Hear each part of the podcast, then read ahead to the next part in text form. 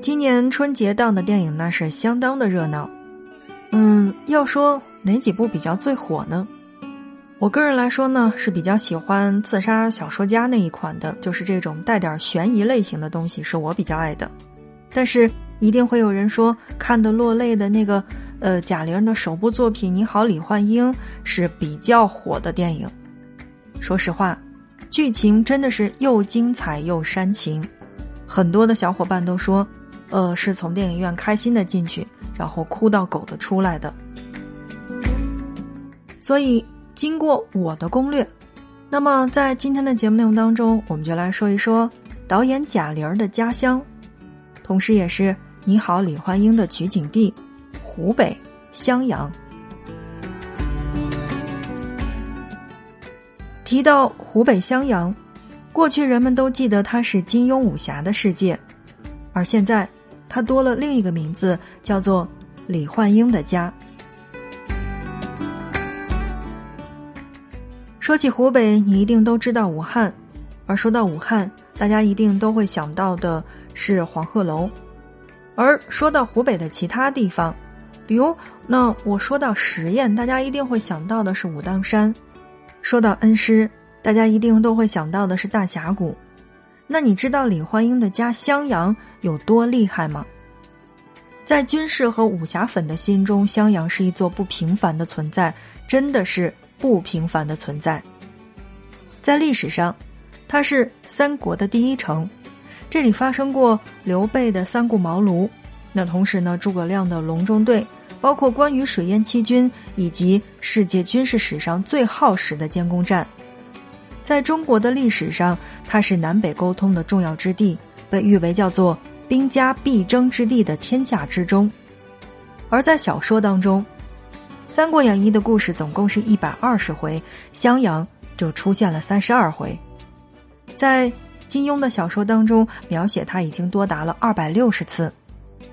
郭靖和黄蓉死守襄阳，城破殉国。而在《全唐诗》当中。有四千多首诗是提到了襄阳，无论是从历史上还是从地理位置上来看，襄阳都像一位出尘入世的大侠。除了是一座历史名城之外，襄阳还是一个旅行的目的地之一。只不过我们好像大家都把这边忽略了，忽略了这里的山水风光，而襄阳的景色并不输恩施的奇山丽水。而山川也并不输峨眉，只是知道的人并不多，所以在今天的节目内容当中，我们就来跟大家一起说到的是襄阳。那么同时，我记得我在前期的节目当中跟大家说过，襄阳还有一个能与横店影视城区媲美的影视基地，因为大家所熟悉的陈凯歌的《猫妖传》，就是在襄阳拍摄的。正在收听到的是 FM 轻奢时光，听着声音去旅行。那在今天的节目内容当中，我们来一起说到的是襄阳。说到电影当中的这个景色，呃，有一个地方叫做卫东球场，那同时呢，也是电影的一个重要的取景地之一。这里其实原本是襄阳市的卫东机械厂的旧址，而如今名字里面的这个球场，指的就是。厂里的旧的篮球场。说实话，这个地方在电影没上映之前，已经是从去年的时候就是大家的最新的打卡地了。来到这里，就有那种上世纪八十年代的记忆扑面而来，包括你所想要的大字报、老建筑，还有骑车经过的这种老伙计。这里的一切一切，都是襄阳最初的记忆。我在做这期节目的时候呢，翻了翻贾刘老师的微博，那么他曾经在微博上这样说过：说襄阳是金庸世界的原乡，是诸葛亮笔下运筹帷幄的道场，同时也是食客们流连的天堂。走进自带传奇的襄阳古城，就会发现了解并爱上一座城可以很简单，而侠义便是襄阳的代名词。要问哪一个景点是襄阳的必去之处的话，那么我一定会告诉你，第一个要去到的是襄阳古城。透过金庸先生的笔墨，行走在襄阳城当中，似乎能回到当年郭靖和黄蓉苦守襄阳城的地方。那些斑驳的城墙，告诉世人，在千年前这片荆楚大地之上，曾有砸下的炮火与扬起的灰尘。其实，我觉得，任何的一个襄阳人应该是感激金庸的，同时，他们也骄傲于自己的家乡是这座城的历史。而对于历史而言，这些城墙是襄阳这座城市最好的见证，一块块不会发生的砖。都是历史长河的记录者。如今遗留下来的城墙是明洪武时期的建筑，在和平时代的日子当中，襄阳人把它修修补补，尽了最大的努力，保留了它原来的样貌。在这里停留的越久，襄阳的岁月与历史便越发的清晰。今朝的它，在夜幕降临的时候，一边是人们深知的历史。而一边则是万家灯火的璀璨，对襄阳而言，这又是另一个新的篇章。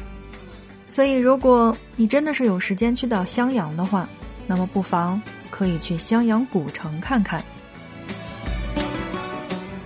正在收听到的是 FM 轻奢时光，听着声音去旅行。在今天的节目内容当中，我们来跟随着贾玲导演的作品《你好，李焕英》，来关注到的是。她的家乡以及李焕英的拍摄地湖北襄阳。说到了去襄阳必去的景点，怎么能少得了古隆中呢？古隆中可真的是三国故事的开始，因为作为三国的第一城的襄阳，其实它的骨子里应该是有一些硬气和十足的江湖气的，毕竟。你看一看那些与历史相关的地方，便知道了。我们曾在课本当中去读过那篇《隆中对》，却鲜少有人记得隆中其实就是襄阳。三国的故事的开端，可以从古隆中开始说起。现在的古隆中其实真的是很美，这里曲径幽深，山水相伴，水屋遮蔽，曾是诸葛亮隐居的地方。当年的三顾茅庐，就是刘备亲自三次来隆中请诸葛亮出山的，而那时的诸葛亮也在这里提出了三分天下的宏图，在这里，三国的故事开始了。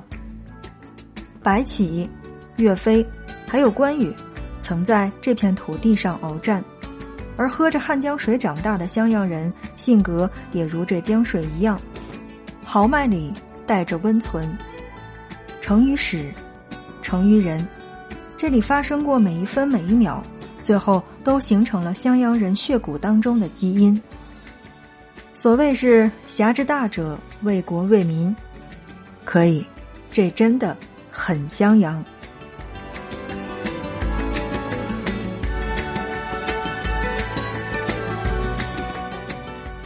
去完了这两个地方之外，那么我觉得。介绍到的第三个地方，应该是唐城，推荐你去感受唐城的盛世长安。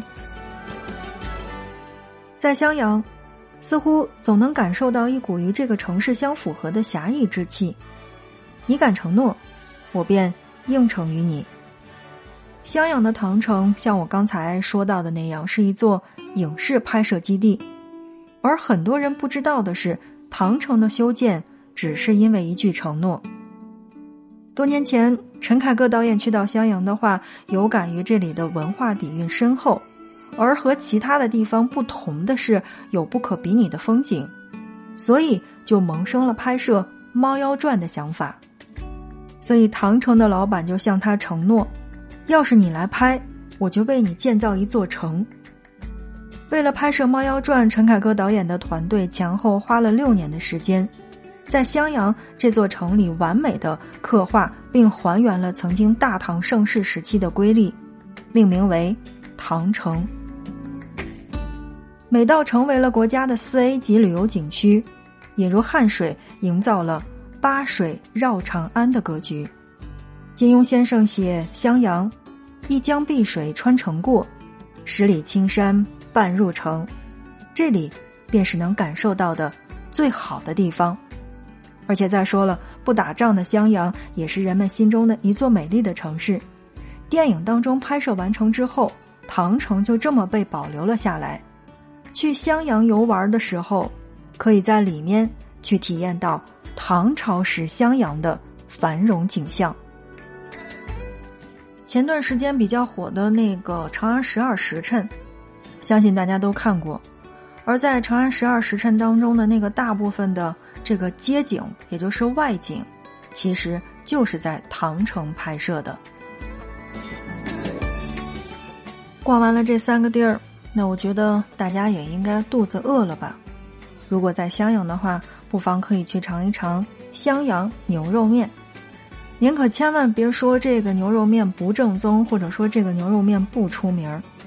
襄阳牛肉面可是上过《舌尖上的中国》和《早餐中国》的，而这碗面，同时也是这座城市排名第一的招牌美食。好的，正在收听到的是 FM 轻奢时光，听着声音去旅行。那在今天的节目内容当中呢，我们来跟大家一起介绍到的是襄阳。之所以在节目当中来跟大家去介绍湖北襄阳，是因为导演贾玲的作品《你好，李焕英》，同时湖北襄阳也是贾玲的家乡。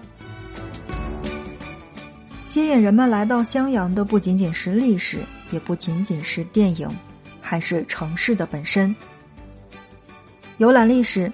大抵可选择长驱直入，见识大开大合。那些历史的烟云总让人大开眼界，颠覆三观。浏览城市的话，不妨可以选择曲折偏僻的地方。只要这些老味道还在的话，襄阳人也还在的话，城市便形在神在。听着声音去旅行。今天的节目内容就是这样了，感谢大家的收听。如果喜欢的话，麻烦大家转发点赞。本期节目就是这样，感谢大家的收听，我们下一期不见不散。